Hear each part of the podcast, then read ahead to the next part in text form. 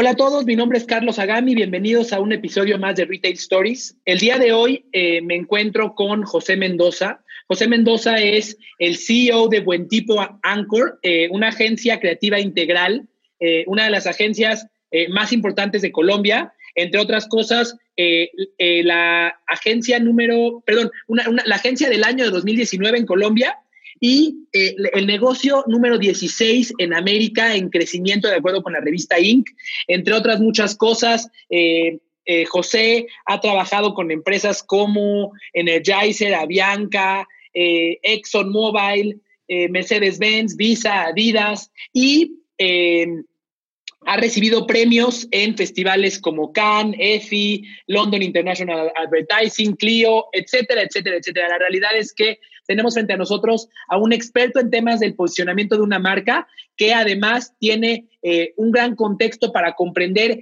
qué es lo que está pasando en la situación actual. Eh, su empresa dentro de esta situación ha seguido creciendo, incluso ha tenido clientes nuevos dentro, dentro de eh, la crisis que vivimos ahora. Así que, José, te agradezco muchísimo por el tiempo. Es un placer estar platicando contigo.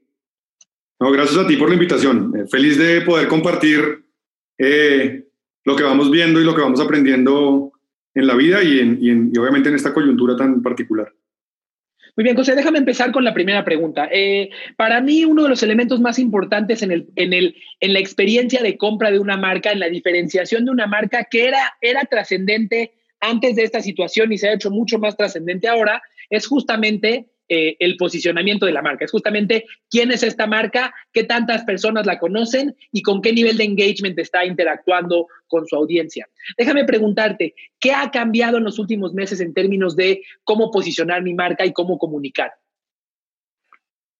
Bueno, yo creo que, yo creo que los cambios son demasiados y sobre todo son difíciles de, percibir. Eh, hay, hay, demasiadas cosas que hoy no estamos viendo y hay muchas eh, que van a empezar a aparecer y que se van a volver, como que se van a exacerbar por toda la, la crisis que estamos, que estamos viviendo. La primera es que el chopper cambió. Eh, el chopper no va a ser el mismo eh, y no significa que no vayamos a encontrar normalidad. Probablemente vamos a encontrar una nueva normalidad, pero no va a ser la que teníamos hace tres, cuatro meses. El chopper no se va a comportar de la misma manera porque descubrió cosas nuevas. ¿Qué cosas nuevas pudo haber descubierto? Eh, primero, yo creo que se enfrentó a, al mundo digital por obligación. El encierro nos obligó a todos a enfrentarnos a cosas que creímos que no íbamos a tener que vivir. Eh, y hoy eh, la tía Carmen, eh, que probablemente tenga 75 años y que se va acostumbrado a ir como si fuera parte de su plan a, la, a la, tienda física, hoy tiene que hacer, pagar sus servicios, pagar todo a través de Internet y se dio cuenta que podía. creo que ese es uno de los primeros fenómenos y es que nos dimos cuenta de muchas cosas que se podían y de las cuales teníamos paradigmas de que no se iban a poder. Eh, un segundo punto puede ser el tema del home office. Nosotros particularmente como agencia eh, habíamos sido un poco reacios al, a, la implementación del home office en, en, los equipos porque creíamos que teníamos más control y que la gente trabajaba mejor estando en la, en la agencia física, en la oficina. Y llevamos dos meses con un nivel de productividad altísimo. Eh, con un nivel de conexión de la gente con, con el trabajo tremendo eh, y sin ningún problema ni de salud, por un lado con los equipos, eh, y por otro lado con, con, la posibilidad de estar ganando clientes nuevos y haciendo los trabajos como los hacíamos antes. Entonces creo que perdimos miedos, perdimos el miedo a, a, a comprar por internet, perdimos el miedo a, a trabajar desde la casa, eh, perdimos el miedo a muchos hacer ejercicio. creo que siempre tuvimos excusas importantes para, para, para no ir al gimnasio, para no salir a trotar, eh, y nos la pusieron fácil. Nos dijeron que es encerrado si no puede hacer nada. Entonces, probablemente la, la, la, solución sencilla era quedarnos sentados en el sofá esperando que pasara la pandemia. Eh, y muchos, miles, cientos, millones probablemente tomaron la decisión de hacer ejercicio en sus casas, encontrar rutinas que encontraban por, por internet, inventarse sus propias rutinas. Eh, rutinas tan impresionantes como eh, gente que he visto que ha corrido maratones enteras en la sala de su casa.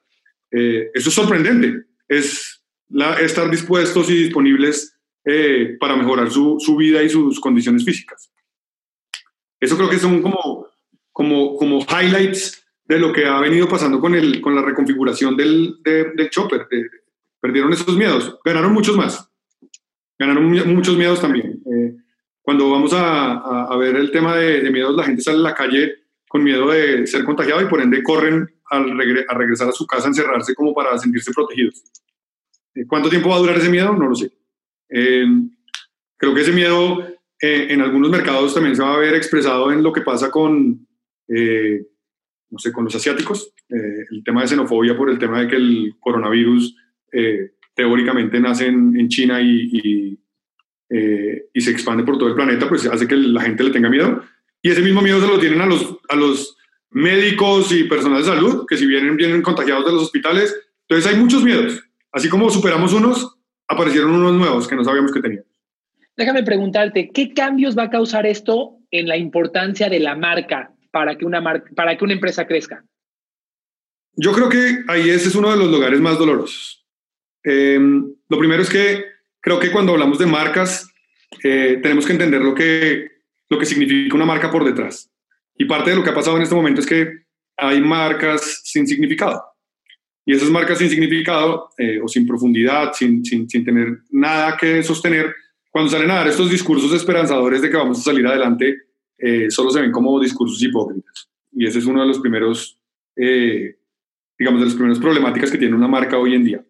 Lo segundo es que todas las marcas encontraron un lugar común y todos hacen exactamente lo mismo. Eh, cuando uno ve los comerciales eh, que salen hoy de las marcas, todos empiezan con un piano.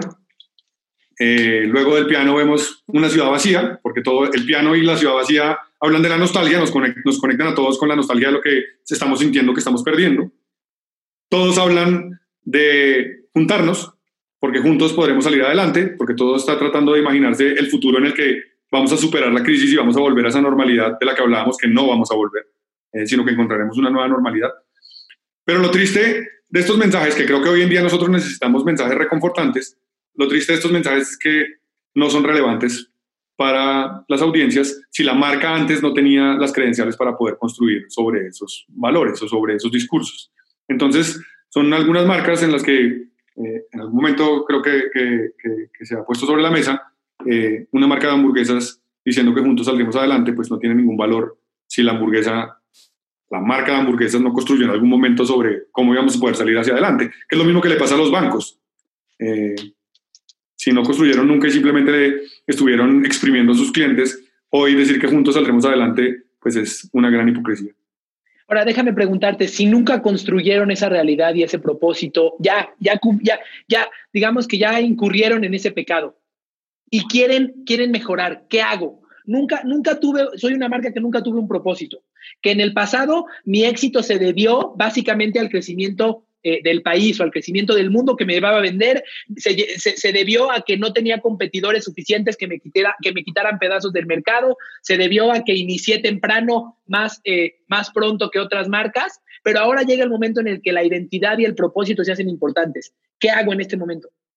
Yo creo que probablemente el, mejor camino cuando, cuando una marca no necesariamente tiene construidas las, credenciales eh, para hablar de estos temas esperanzadores es em, hablar con honestidad. Es preferible y creo que el, consumidor va a valorar más una marca que simplemente sale a venderle, le dice aquí le tengo una promoción y de esto es de lo que estamos hablando, a una marca que simplemente está tratando de pegarse de un discurso generalizado y un poco eh, que ya se convierte un poco en paisaje, eh, porque el, el, consumidor no es, no, es, no es bobo. El consumidor eh, conecta los dots y se da cuenta que hay una cosa que es como, como las películas japonesas, como que la voz no pega con los labios del personaje. Eh, y yo creo que lo que tiene que ser es honesto. A veces es mucho mejor tener eh, un discurso más práctico y funcional y descarnadamente decir, queremos vender, probablemente hacer promociones, probablemente hablar desde eso, que tratar de construir lo que uno no es. Esas máscaras son más perjudiciales para, para las marcas, incluso en la misma compra. Eh, uno no, le va a dar ganas de comprar algo con lo que uno no siente que está conectado. Bien, ahora hablando de ventas, para que, para que una organización venda, lo que, lo que ocurre normalmente, yo siempre digo que las decisiones se toman por emoción y se justifican con lógica. Los seres humanos decidimos por emoción. Y muchas empresas han estado acostumbradas a que vendían, eh, ya sea porque el cliente ya llegaba con una emoción a sus puntos de venta o porque tenían vendedores estrella que podían conectar con el cliente y generar una emoción y vender. Llega, estamos en un punto en el cual, obviamente, durante la pandemia y post pandemia, el nivel de contacto con los vendedores estrella se reduce. Ahora se elimina, pero en el futuro se reduce. ¿Cómo le hago para vender y para generar engagement con mi cliente si no puedo tener a ese vendedor estrella? ¿Cómo le hago para meter gol si no puedo tener a Messi en la cancha? yo, creo que esa es, una, esa es una pregunta y es una pregunta muy difícil además en el mercado latinoamericano porque el contacto físico es muy importante. Y aparte del contacto físico, porque el sentido de servicio está llevado a otros niveles. Eh, cuando, cuando lo vemos en, muchos países en Latinoamérica, por ejemplo, cuando vamos a las estaciones de servicios de combustibles, eh, a, la gasolinera, eh, hay una persona que sirve el, combustible. Y es algo que no hemos superado. cuando va uno a otros países donde es el, cada uno hace sus cosas, es mucho más sencillo. En Latinoamérica estamos muy acostumbrados a que hay servicio y sobreservicio. hay, unos, hay unos roles incluso que parecieran innecesarios, pero se dan, son parte de la cultura.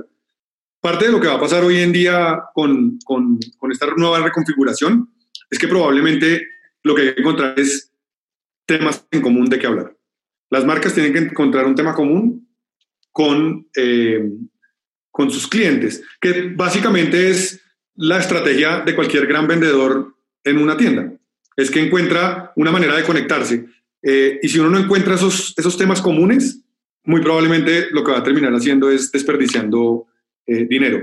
Hace poco eh, hicimos un experimento muy interesante con, una, con una de nuestras marcas y fue por un mes entero sacar en, social media, sacar el mismo post una y otra vez. Nunca cambiaron. El mismo.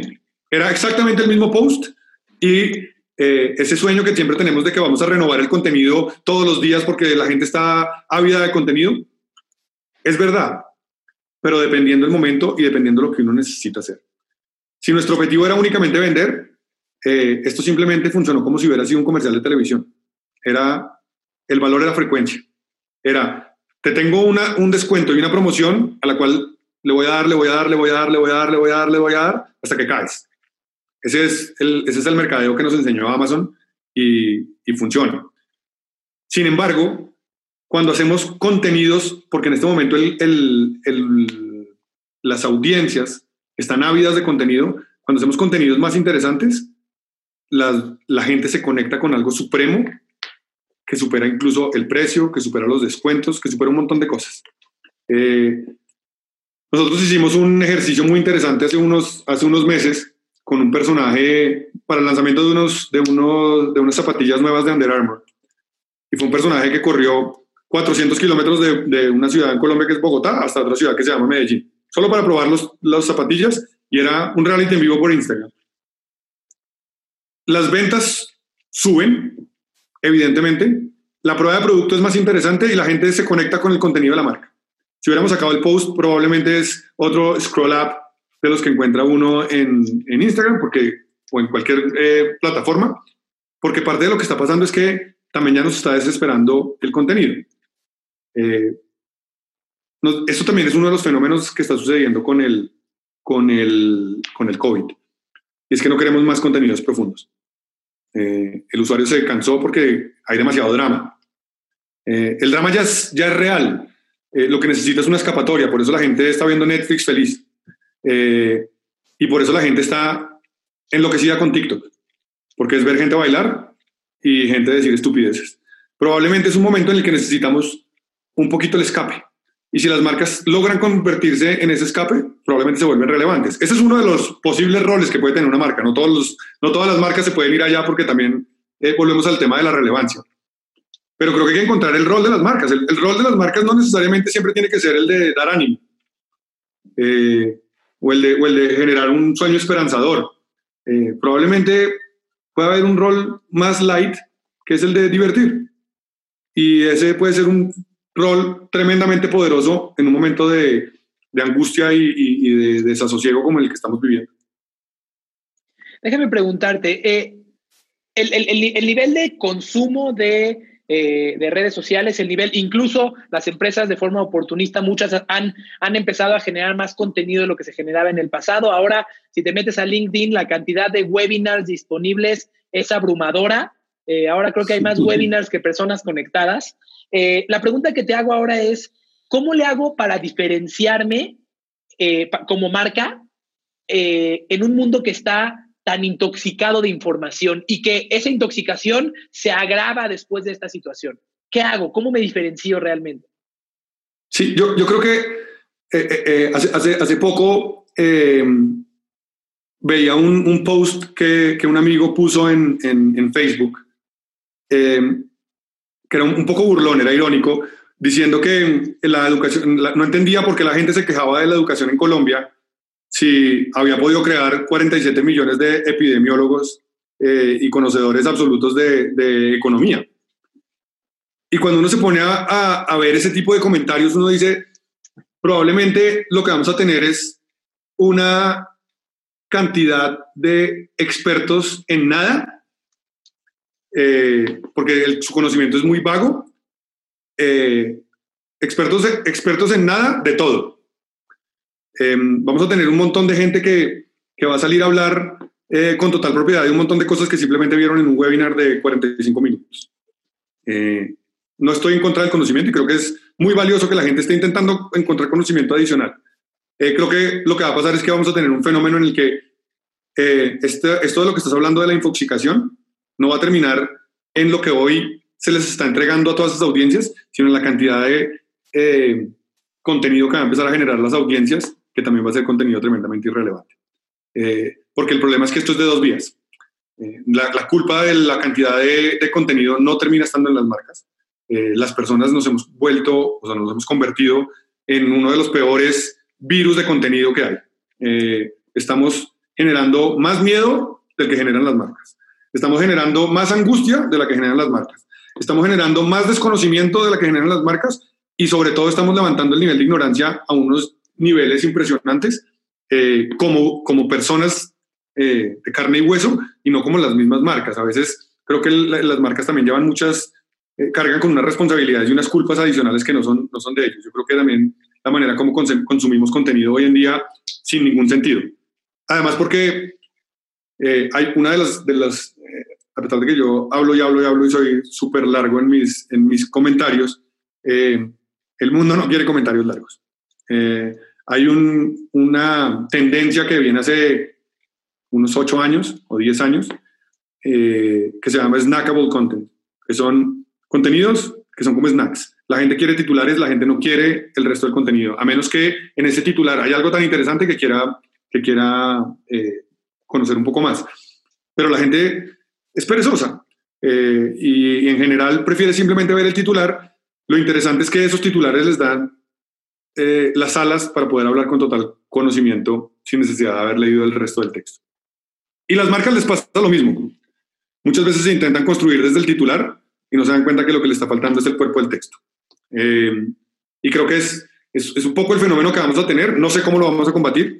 Sería, sería un poco equivocado de mi parte eh, decir que, que, tenemos una solución para eso, porque creo que cada vez estamos creando más plataformas con mayor creación de contenido. Creo que cada vez la gente está creando más y más contenido. Eh, ese fenómeno que pasa en Instagram, que desde mi punto de vista es una, es una verdadera desgracia, con los stories esquizofrénicos que son estos que hay 250 mil stories uno detrás de otro y uno simplemente está pasando, pasando, pasando y no paran de hablar, no paran de hablar, no paran de hablar, no paran de hablar durante todo el día. La gente no está interesada en eso. Cuando uno mira el comportamiento, y, eh, eh, está buenísimo, hay unos mapas de calor de Instagram que los publicaron hace unos, hace unos meses, eh, de la manera como la gente hacía scroll en Instagram o, simplemente pasaba las historias, la velocidad que, han que hemos desarrollado en el dedo pulgar para pasar historias Nunca en la vida se había visto algo a esa velocidad, probablemente cuando hemos empezado a escribir. Pero hemos desarrollado una habilidad impresionante solo para mover el pulgar para poder pasar los stories. Es impresionante, parecemos colibrís a la velocidad que nos estamos moviendo. Eh, y eso muestra lo poco relevante que es, eh, que es el contenido, eh, que es una de las grandes desgracias que pasa hoy en día con los influenciadores. y es que el nivel de entrega eh, que había en, un principio de gente que tenía la misma personalidad de la marca, se conectaba con los valores y se volvían embajadores de marca, hoy eh, es simplemente un montón de gente prostituida por 250 mil marcas eh, que no tienen nada que decir. Que no conectan con nadie, que no tienen ninguna afinidad ni con la marca ni con la audiencia. Eh, entonces, entonces, ¿cuál es tu recomendación? Si generar mucho contenido no es la, no es la solución, que era, era ese, ese era el, el santo grial. Eh, Total. decían, el, contenido es el rey, dijeron mucho, mucho tiempo. Claro. Eh, yo creo que ahora menos es más. Yo creo que encontrar realmente algo importante que decir y quedarse con ese algo importante que decir es más valioso que decir muchas estupideces una detrás de la otra. Eh, yo creo que pasa un poco lo que vamos a volver a esa época en la que, en la que los quotes, en las que las citas eran importantes. Una frase maravillosa se volvió importante y se quedaba para siempre. Eh, yo creo que tiene que empezar a pasar lo mismo con los contenidos. Tiene que haber contenidos relevantes y maravillosos que puedan perdurar en el tiempo y no 250 mil contenidos que nadie quiere ver. Porque lo que termina siendo es, es basura, es, es, desperdicio. Es desperdicio de esfuerzo para, que, para el que lo está haciendo, es desperdicio de tiempo para el que se lo tiene que pasar con el pulgar. Eh, es relevancia. Y yo creo que nos hemos acostumbrado como, como agencias nosotros para poder vender. Evidentemente, pues mientras más contenidos hagamos, pues más vendemos. Eh, pero las marcas, como en una angustia absoluta de, de por qué hoy no ha salido un contenido de mi marca. Eh, si probablemente es que no tienes nada que decir hoy. Eh, probablemente es un día para que te quedes callado y, dejes descansar también a la audiencia y encuentres el momento correcto en el que le dices algo maravilloso que te conecte como marca o que te permita vender tu producto o tu servicio. Si no, creo que es pérdida de tiempo y de dinero. Déjame hacerte una, una última pregunta para concluir. Eh, este, este nuevo entorno, estos cambios que están ocurriendo en el comportamiento del shopper, que no necesariamente conocemos cuál vaya a ser la nueva normal, ¿qué retos implican para los líderes para enfrentar este nuevo mundo? Este, este, este, este nuevo mundo, ¿qué va a implicar? ¿Qué, qué, qué, qué obstáculos van a presentarle a los líderes de las empresas? Yo creo que primero es que cualquier líder en cualquier nivel, eh, de, desde las empresas, lo primero que va a tener que desarrollar es un sentido del olfato, una sensibilidad a, esta, a estos nuevos comportamientos. Si no los entiende y si sigue comportando de la misma manera que estábamos antes, creo que, creo que va a ser muy complejo. Creo que a diferencia de lo que, de lo que pasaba eh, hace unos años, que era una lucha absoluta por las estructuras horizontales en las compañías, creo que para lo que viene eh, deben volver las estructuras verticales. ¿Por qué? Porque lo que permiten es mayor orden, en la manera como funcionan las cosas y nos permite poder tener trabajos remotos eh, que tengan los reportes correctos. Por eso las compañías que tienen home office normal, no que lo desarrollaron por la, por la pandemia, eh, tienen sus diseños jerárquicos tan, tan claros, porque hace más simple la gestión del trabajo. Eh, hoy estamos un poquito experimentando, somos como, como unos niños aprendiendo a caminar y todavía estrellándonos un poco contra las mesas, contra las sillas, es un poco torpe lo que está sucediendo, eh, pero lo que sí creo es que necesitamos dos cosas importantes, sensibilidad y la segunda, confianza. La única manera de que una estructura dentro de una compañía funcione es confiando en que el del lado está haciendo lo que tiene que hacer. Es la única manera, porque lamentablemente no lo puedo ver.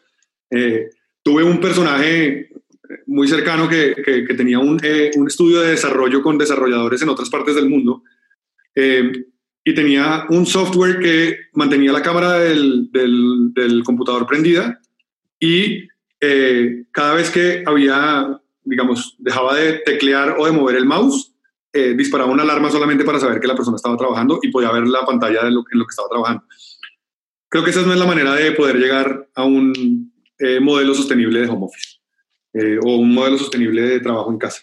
La única manera es confiando en que lo que está pasando en el otro lado se está haciendo y que las cosas van a funcionar.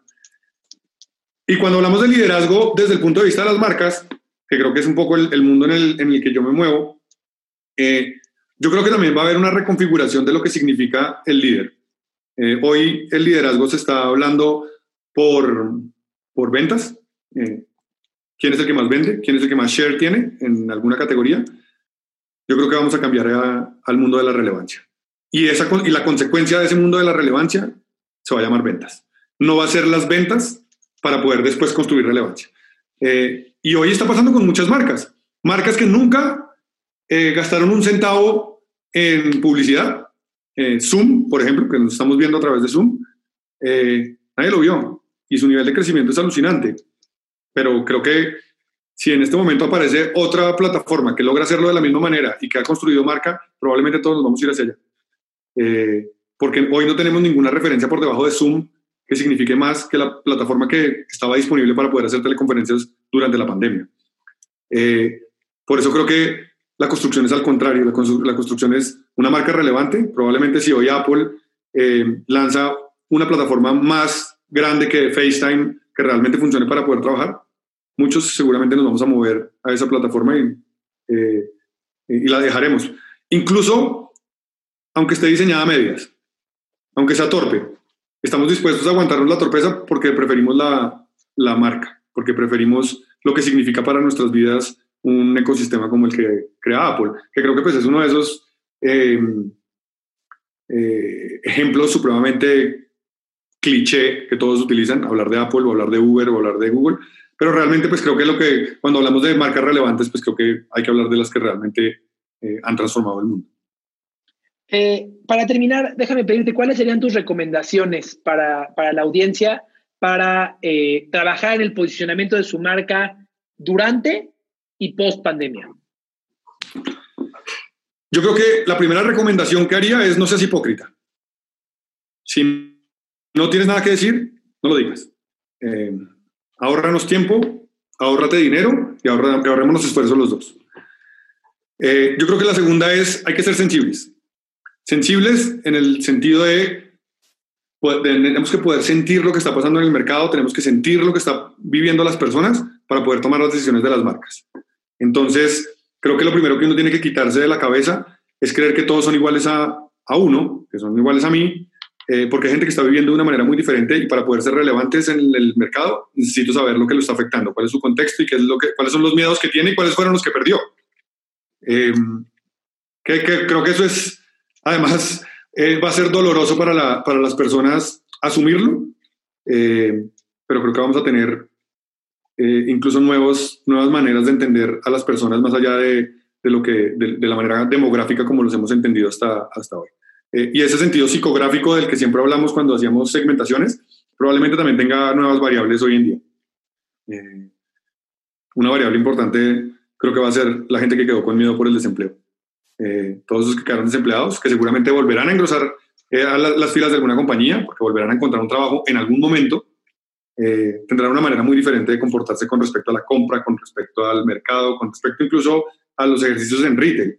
Eh, creo que vamos a tener que repensar cómo vamos a, poder vender los productos y los servicios que tenemos, porque creo que hoy, eh, durante el tiempo de pandemia y probablemente lo que sería la posguerra, que es ese pospandemia, eh, vamos a ser muy medidos en la compra muy, muy medidos. Vamos a ser muy angustiados con, con, cada gasto y probablemente cada gasto que hagamos si es innecesario, nos va a generar un nivel de remordimiento y de frustración muy duro. Eh, y yo creo que eh, el, el, último aprendizaje es, y, es más sobre el discurso de pandemia en la construcción de marcas, es que el discurso tiene que ser sobre el presente y dejar de hablar del futuro. Yo creo que ya estuvo suficiente de, soñar con algo que además es un nivel de incertidumbre que más ansiosos nos pone eh, como usuarios eh, y, como, y como audiencias.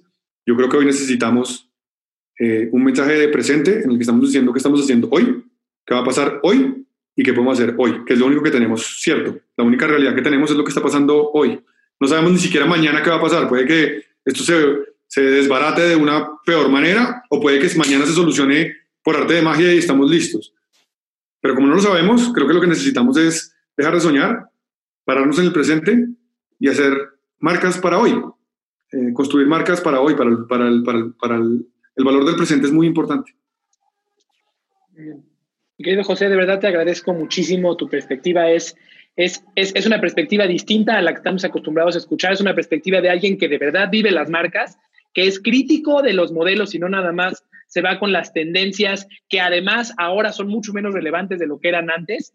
Eh, de verdad te agradezco muchísimo este tiempo. Espero que esto sea de valor para toda nuestra audiencia y que pueda, que pueda ayudarles a enfrentar esto de una forma un poco más inteligente, con menos ansiedad y pues con mejores resultados. De verdad te agradezco mucho el tiempo.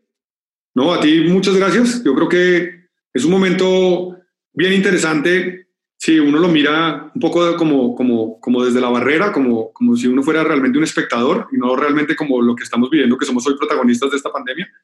Eh, creo que es interesante para entenderlo, antropológicamente, sociológicamente.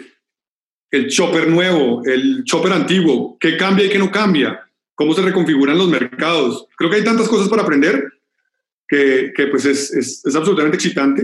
Eh, creo que lo único es, eh, eh, pido disculpas si en algún momento eh, soné un poco negativo con lo que viene hacia adelante, pero creo que lo que hay que hacer es positivo con lo que pasa en este momento. Y probablemente va a ser más sencillo vivir. Puede que terminemos construyendo hacia el lugar donde no van a estar los consumidores.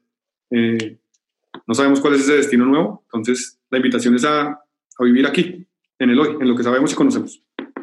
Muchísimas gracias, de verdad. Gracias a ti. Ha sido un placer.